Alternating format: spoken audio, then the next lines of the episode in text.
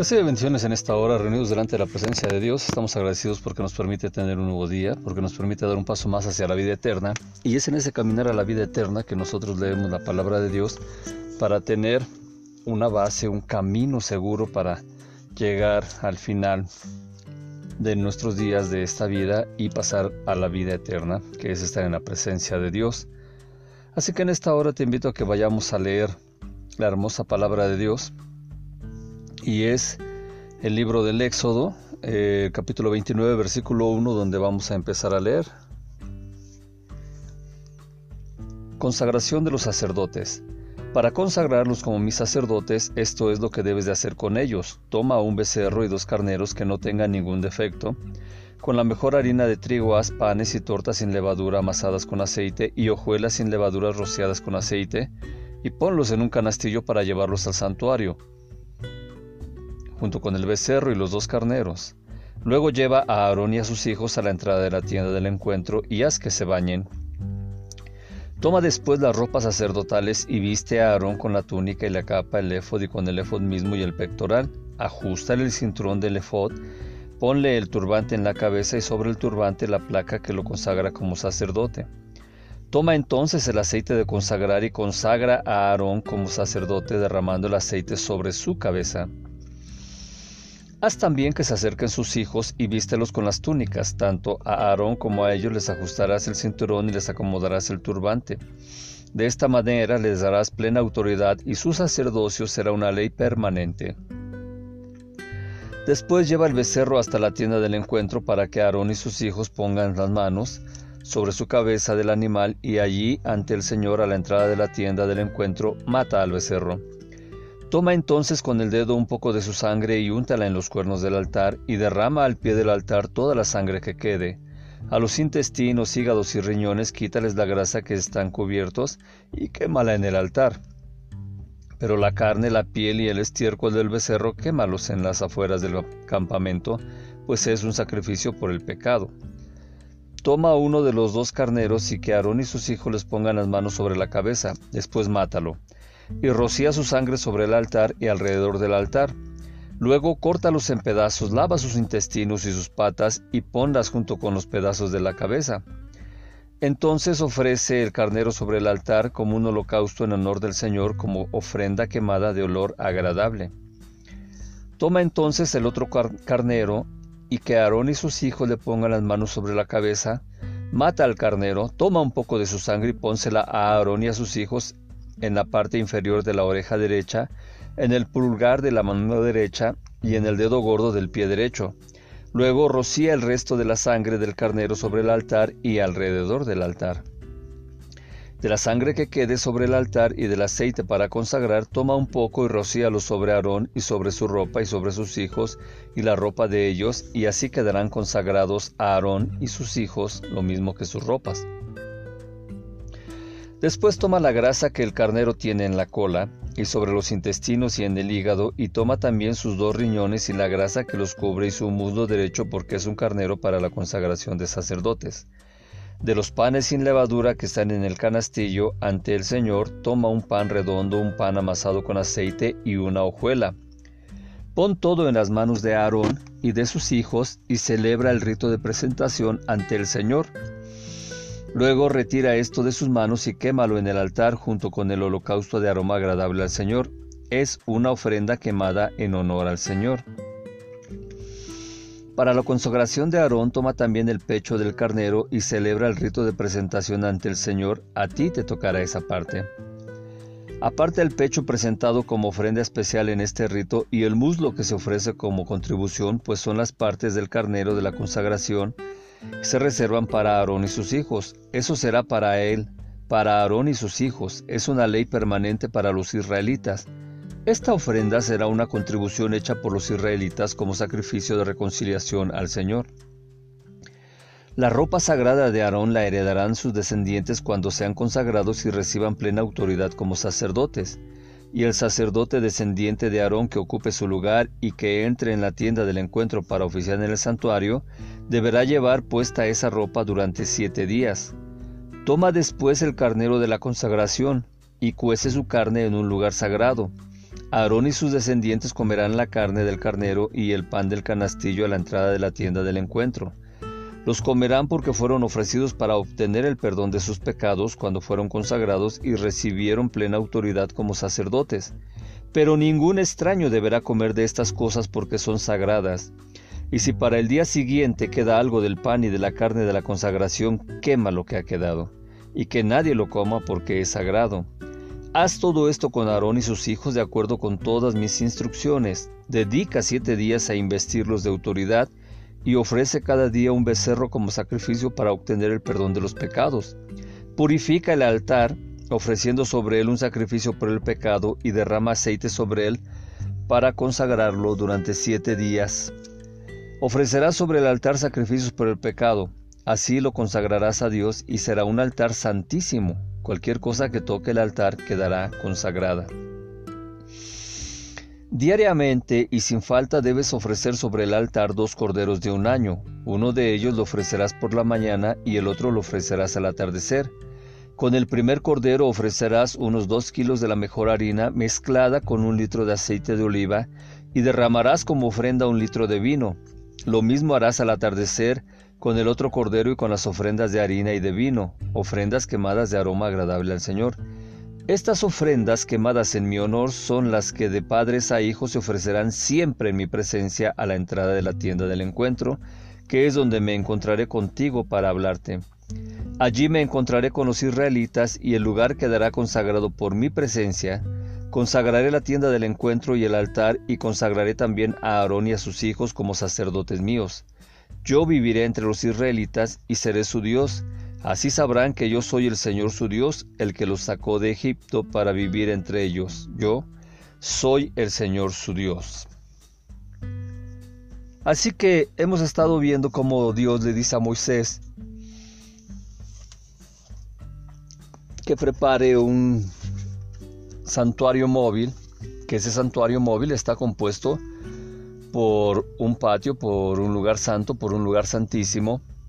La ocasión anterior vimos cómo deberían de ser las ropas que iban a llevar los sacerdotes, cómo deberían de estar hechas. Y ahora lo que vamos a ver es precisamente cómo se van a consagrar esos sacerdotes, como Dios le dice a Moisés que le consagre a los sacerdotes a Aarón y a sus hijos, y que les esté diciendo precisamente cómo eh, debe de, ser eh, vestidos, cómo deben ser consagrados y ellos a su vez cómo debían de consagrar a el hijo que estuviera de parte de, de Aarón al que lo iba a suceder cuando él muriera. Así que a lo mejor tú me vas a estar diciendo, eh, esto es el Antiguo Testamento y no tiene nada que ver con el Nuevo Testamento. Sin embargo, lo que estamos ahorita viendo es la situación importante de que se te ha presentado el patio, el lugar santo y el lugar santísimo. Ahora bien, ¿qué tiene que ver eso con nuestro Señor Jesucristo? Pues tiene que ver todo. ¿Por qué tiene que ver todo? Porque ahora te invito a que vayamos a leer eh, el Evangelio de San Juan en su capítulo 14 y ahí en el versículo 5 vamos a estar viendo lo que se está diciendo. Dice nuestro Señor Jesucristo en el versículo 1, No se turbe su corazón, creen en Dios, crean también en mí. En la casa de mi Padre muchas moradas hay, si así no lo fuera yo os lo hubiera dicho, voy pues a preparar lugar para ustedes. Y si me fuere y les prepararé lugar, vendré otra vez y les tomaré a mí mismo, para que donde yo estoy, ustedes también estén. Y saben a dónde voy y saben el camino. Le dijo Tomás, Señor, no sabemos a dónde vas, ¿cómo pues podemos saber el camino?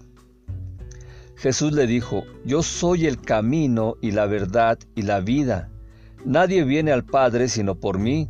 Si me conocieran, también conocerían a mi Padre, y desde ahora lo conocen y le han visto. Felipe le dijo, Señor, muéstranos al Padre y nos basta. Jesús le dijo, tanto tiempo hace que estoy con ustedes y no me has conocido, Felipe. El que me ha visto a mí, ha visto al Padre. ¿Cómo pues dices tú, muéstranos al Padre? ¿No crees que yo soy en el Padre y el Padre en mí? Las palabras que yo les hablo no las hablo por mi propia cuenta, sino que el Padre que mora en mí, Él hace las obras. Acabamos de leer el, el capítulo 29 del Éxodo, acabamos de leer lo que es eh, el Evangelio de Juan, y es aquí donde entran las dudas de Tomás y de Felipe. Porque cuando nuestro Señor Jesucristo le dice, saben a dónde voy y saben el camino, lo que le está diciendo Tomás le dice, ¿cómo pues vamos a saber el camino? Y entonces Jesús le dice, yo soy el camino, la verdad y la vida. Nadie viene al Padre sino por mí. Esto es una simbología y esto es también una manifestación de algo que los eh, israelitas tenían como muy importante, como muy sagrado. Cuando nuestro Señor Jesucristo está diciendo que yo soy el camino, la verdad y la vida, les está haciendo referencia a ese tabernáculo, a ese santuario móvil, a ese eh, eh, templo construido también por Salomón. Y así estamos viendo que ahí se componía precisamente, y en especial lo que es el tabernáculo móvil, el santuario móvil de Moisés, se componía precisamente que la parte que daba hacia el patio, la parte que era del patio, a esa parte se le llamaba el camino. La parte donde estaba el lugar santo, a esa parte se le llama la verdad.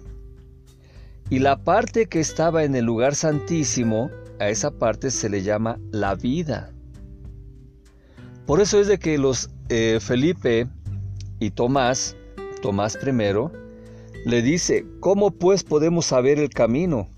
Es decir, ¿cómo pues tú vas a hacer el patio? ¿Cómo es que tú vas a hacer esa parte que forma parte del tabernáculo?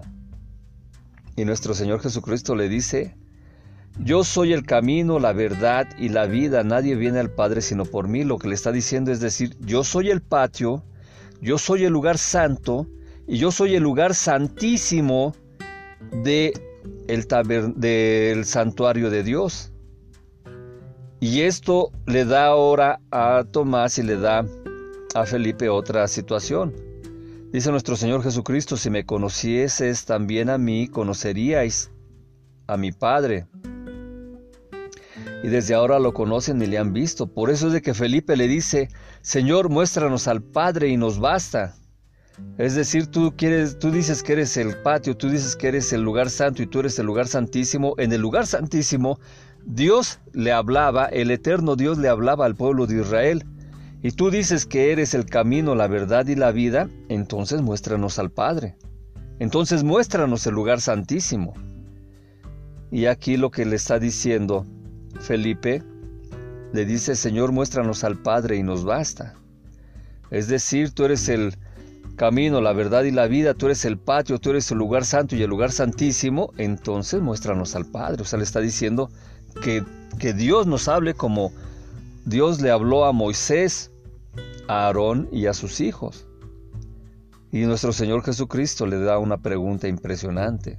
¿Tanto tiempo hace que estoy con ustedes y no me has conocido, Felipe? El que me ha visto a mí ha visto al Padre. ¿Cómo pues dices tú muéstranos al Padre? ¿No crees que yo soy en el Padre y el Padre en mí? Las palabras que yo les hablo no las hablo por mi propia cuenta, sino que el Padre que mora en mí, Él hace las obras. Créeme que yo soy del Padre y el Padre en mí, de otra manera, créeme por las mismas obras. De cierto, de cierto te digo, el que en mí cree, las obras que yo hago, Él las hará también, y aún mayores hará porque yo voy al Padre. Y todo lo que pidieres al Padre en mi nombre, lo haré para que el Padre sea glorificado en el Hijo. Si algo pidieres en mi nombre, yo lo haré. Así que esta plática que estaban teniendo Jesús con Tomás y Felipe no era una plática sencilla, era una plática profunda porque aquellos pensaban que conocían de su religión. Y nuestro Señor Jesucristo les está confirmando que Él es el camino, la verdad y la vida, que Él es la misma confirmación del patio, del lugar santo y del lugar santísimo. Así que teniendo esta enseñanza, la cual para mí es eh, muy importante y la cual me llena mucho, pues pasemos a este versículo, a este capítulo 29 del Éxodo y leamos ahora lo que nos está eh, diciendo la hermosa palabra de Dios y lo que es su predicación. El capítulo 29 del Éxodo su versículo 18 nos está diciendo, quemarás todo el carnero en el altar, holocausto es él para el eterno, aroma agradable, ofrenda ígnea para el eterno es él. Quiere decir esto que en español significa todo quemado, lo cual se define de la forma de proceder con esta ofrenda, completamente quemado. Recordemos que esta ofrenda es la que se da la ofrenda por la consagración, la consagración de los sacerdotes.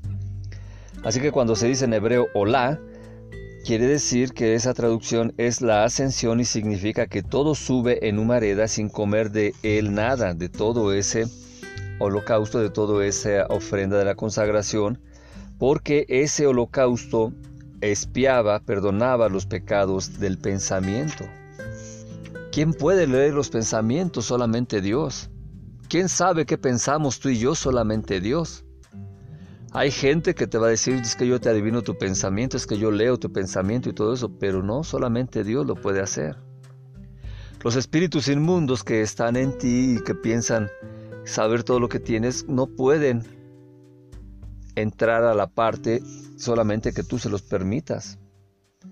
Por esto es importante la ofrenda que se hace para la consagración de los hijos. Ahora bien, tenemos un ternero de vaca y dos carneros. El ternero de la vaca se utilizaba precisamente para que ese ternero eh, fuera el perdón de los pecados del pueblo de Israel, el perdón de los pecados de los sacerdotes. Por eso es de que en la tienda de reunión se mataba ese ternero de vaca, se tomaba la sangre, eh, se agarraba un poco de sangre, perdón, y se ponía en las esquinas del altar con el dedo, en aquellos lugares que ya habíamos explicado que eran los cuernos, pero que en realidad eran cubos cuadrados de la forma del el altar.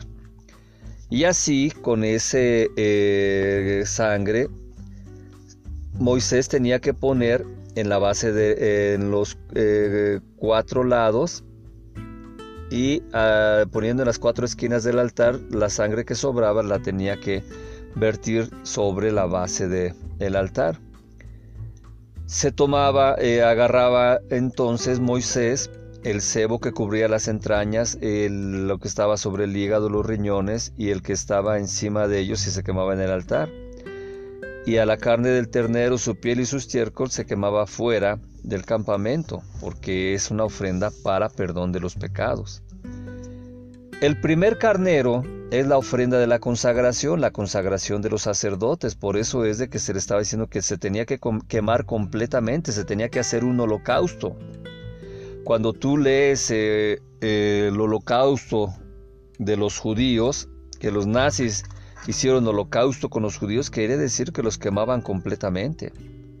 Y así quedaban las cenizas, es como si se hiciera una incineración hoy en día. Así que los nazis hicieron eso eh, con, con el pueblo judío. Y no nada más con el pueblo judío, hubo otros pueblos que también eh, quemaron totalmente, hicieron holocausto. Tenemos que estar viendo entonces que con ese segundo carnero eh, se degollaba el carnero, se agarraba de esa sangre y se ponía, Moisés agarraba de la sangre del carnero y ponía en el óvulo de la oreja de Aarón, en el, no, el óvulo de la oreja de sus hijos, el lóbulo derecho. También ponía esa sangre en el pulgar derecho de la mano derecha de ellos y en el pulgar del pie derecho de ellos y toda la sangre que sobraba la vertía Moisés en el altar. Así que también iba a tomar, iba a agarrar de esa sangre eh, eh, que estaba sobre el altar y del aceite de la unción e iba a rociar sobre Aarón y sobre sus vestidos, y sobre sus hijos, y sobre los vestidos de sus hijos. Así se consagraba el sacerdocio de Aarón y de sus hijos, que eran presentados para la consagración ante Dios, para el servicio de Dios. El segundo carnero se utilizaba para la presentación de las ofrendas, es decir, que ese carnero eh, se agarraba la cola del carnero que cubría las entrañas, que estaba sobre el hígado, los riñones, el cebo, sobre todos ellos, y la pantorrilla derecha, porque el carnero de la investidura es. Así que se agarraba también una hogaza de pan, una pieza de pan untada y una oblea. Y de la canasta de los panes hacimos que están delante del Eterno, se colocaban pues sobre las palmas de Aarón y sobre las palmas de sus hijos, y las levantarán, meciéndolos sobre eh, delante del Eterno Así que tomarás para ello los panes de sus manos de los sacerdotes y los quemarás en el altar, junto al holocausto para aroma agradable delante del Eterno. Fuego es para el Eterno. Tomarás el pecho del carnero de la investidura que es de Aarón y lo levantarás meciéndolo delante del Eterno y será para ti por porción. Consagrarás el pecho que fue mecido y la pantorrilla que fue ofrendada, que fue mecida y que fue levantada del carnero de la investidura, esa es de Aarón y de sus hijos, y será para Aarón y sus hijos por ley perpetua de parte de los hijos de Israel, porque es ofrenda, y esa ofrenda será siempre de parte de los hijos de Israel, de esos sacrificios pacíficos ofrendados para el Eterno. Así que las vestiduras sagradas de Aarón serán para sus hijos detrás de él para ungirlos con ellas sin vestirlos. Siete días las vestirá el sacerdote que reemplace a Aarón, el, sacerdote de sus hijos que lo reemplace entrará a la tienda de reunión para ministrar en el santuario. Dice que el carnero de la investidura lo llevarás y lo cocinará su carne en un lugar sagrado. Comerán Aarón y sus hijos de la carne del carnero y el pan que está en la canasta en la puerta de la tienda de reunión. Comerán ellos, con los cuales serán espiados para investirlos a fin de consagrarlos. Ningún extraño comerá de ella. Si sobra carne la quemarás al otro día. Entonces aquí estamos viendo que el pecho y el muslo se entregaban a los sacerdotes. Y así se ofrecía por, los por las situaciones de paz. Se denominaba pues que se establecía la paz delante de Dios a quienes los ofrendaban. También se habla de la investidura de el hijo que iba a suceder o a reemplazar a Aarón cuando muriera. Todo esto tenía que ser algo tan importante porque si había un error, de nada servía todo lo que se hiciera. Harás a Aarón y a sus hijos así todo como te lo ordené. Y durante siete días los investirás. Es decir, no podía haber faltado nada de, la, de las vestiduras ni del rito de consagración. Porque si no, no iba a servir. Vemos ahora que nos habla en el versículo 40 y nos está diciendo, un cordero harás en la mañana y el segundo cordero harás al atardecer. Son corderos que estarán en su primer año y ofrecerás dos corderos al día, uno en la mañana y otro en la tarde. Se habla de una décima de harina, semola mezclada en aceite machacado, un cuarto de hin para libación y un cuarto de hin para ah, aceite de vino por el cordero. El segundo lo harás al atardecer como el presente de la mañana y con su elevación le harás para domar agradable fuego para el eterno. Así que ese será un holocausto continuo por las generaciones. Así que junto con el cordero se ofrecía el presente de harina de semola mezclada con aceite de oliva que podía ser del segundo prensado del aceite, ya la vez anterior explicábamos cómo se eh, obtenía el aceite puro de oliva virgen y también se da una medida de vino que se vertía en un orificio ubicado junto al altar y caía a las profundidades. Esos productos que se ofrecían a diario eran los más excelentes en su especie. Harina, semola de trigo, aceite de oliva, vino y la carne del cordero porque a Dios hay que agradecerle continuamente con lo más selecto, ya que Él puso el mundo a disposición del hombre. Y es precisamente que este mundo puesto para la disposición de nosotros que en el segundo, eh, en el Cordero de la tarde, es que se hace esa presentación de nuestro Señor Jesucristo. Nuestro Señor Jesucristo es precisamente el Cordero de Dios que quita el pecado del mundo, el Cordero que fue ofrecido, el Cordero de la Pascua que fue ofrecida ahí en el altar. Y es precisamente el atardecer que se ofrece. Por eso es de que cuando se celebra eh, Semana Santa, cuando se celebra Pascua, cuando se está presentando eh, para nuestro Señor Jesucristo, cuando fue crucificado, levantado en la cruz, y todo ello sucede que cuando se estaba presentando precisamente en el templo de Jerusalén, eh, los sacrificios del Cordero de la Tarde, ese sacrificio que tenía que ver con la ofrenda diaria, con la paz, ese sacrificio se estaba haciendo también en la cruz con nuestro Señor Jesucristo y así nuestro Señor Jesucristo fue presentado como el Cordero que estaba precisamente siendo la presentación para las ofrendas de paz.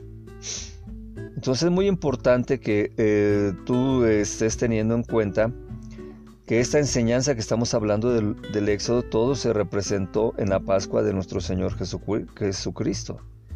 Y así, estando nuestro Señor Jesucristo, fue una ofrenda delante del altar que fue presentada delante de la presencia de Dios, porque era para el eterno. Y así, esa consagración que se hizo de nuestro Señor Jesucristo fue una ofrenda agradable, aunque nuestro Padre Dios de tal manera amó Dios al mundo que ha dado su Hijo unigénito para que todo aquel que en él cree no se pierda, mas tenga vida eterna. Esa es la máxima expresión del amor, que nuestro Señor Jesucristo fue ofrecido y fue recibido con agrado delante de la presencia de Dios. Por eso Él dice, este es mi Hijo amado en que tengo complacencia. A Él obedezcan, a Él síganle. Así que es muy importante lo que estamos viendo ahorita, de lo que se está hablando, y también es importante que se hable de que tenía que estar hablándose del camino, la verdad y la vida. En el patio es donde se comía propiamente esa ofrenda para los sacerdotes. Y así también vemos como Dios les dice que Él residirá dentro de los hijos de Israel y les será por Dios. Así que significa que se notará la providencia divina de una manera especial. Cuando leemos que dice que Dios santificará la tienda de reunión y el altar, y a Aarón y a sus hijos consagraré para que ministren delante de mí, está diciendo que delante de la tienda, del lugar del patio, el lugar del lugar santo y del lugar santísimo, ahí estará nuestro Padre Dios, allí estará santificando esa tienda de reunión, santificará el altar y también Él estará con los hijos de Israel. Y así el pueblo de Israel, tanto como nosotros, sabremos que Él es el eterno Dios y que Él nos ha dado libertad para que nosotros vayamos a la vida eterna, porque dice, yo soy el eterno Dios tuyo. Vemos entonces que ese camino, la verdad y la vida es precisamente nuestro Señor Jesucristo que nos lleva delante de la presencia de Dios y como sumo sacerdote que es nuestro Señor Jesucristo ya no hay necesidad de más sacrificios, de más ofrendas, de más ofrecer animales, de más elevar eh, oblaciones, de ya no estar teniendo sacrificios porque fue una vez y para siempre. Así que nuestro Señor Jesucristo es el camino, la verdad y la vida. Nuestro Señor Jesucristo es el patio, nuestro Señor Jesucristo es el lugar santo y nuestro Señor Jesucristo es el lugar santísimo. Nuestro Señor Jesucristo es el Hijo de Dios hecho hombre que vence a Satanás, que vence a la muerte y que nos da vida eterna a nosotros. Así que en esta hora te invito a que hagamos oración y haciendo oración, Repite conmigo, por favor, estas palabras. Padre Dios, en esta hora agradezco que me has mostrado el lugar del patio, el lugar santo, el lugar santísimo, y que todo esto es mi Señor Jesucristo, el camino, la verdad y la vida. Por eso, Señor Jesucristo, te recibo como mi dueño, como mi Señor, como mi Salvador, porque tú eres el que me va a permitir llegar a la vida eterna. Cuando este cuerpo se canse de sufrir, cuando este espíritu deje de, soplar, esta alma deje de sentir, y cuando se ha llevado mi espíritu y mi alma delante de la presencia de Dios, allí yo estaré delante de la presencia del Padre Eterno, Ahí estaré delante de la presencia del camino, la verdad y la vida que es Jesucristo, y ahí estaré con todos aquellos que ya me están esperando en la vida eterna. Padre Dios te amo, Señor Jesús te amo, y en esta hora agradezco que me has dado al otro consolador, al Espíritu Santo, al Espíritu de verdad, y que ese Espíritu es el que me ayuda en esta vida para poder llegar a la vida eterna. Espíritu Santo, entrégame en la presencia de mi Señor Jesucristo delante de Dios y permite que sea puesta la armadura espiritual en mí para que derrames de tu unción en mí, para que me des de tu fruto, para que me des de tus dones, para hacer milagros, señales y prodigios, y que más gente vaya conmigo a la vida eterna. Pues esto te lo pido, Padre Dios, en nombre de mi Señor Jesucristo. Amén, amén y amén. Recibe bendiciones, que tengas un excelente día y si no nos vemos aquí, nos vemos en la vida eterna. Paz.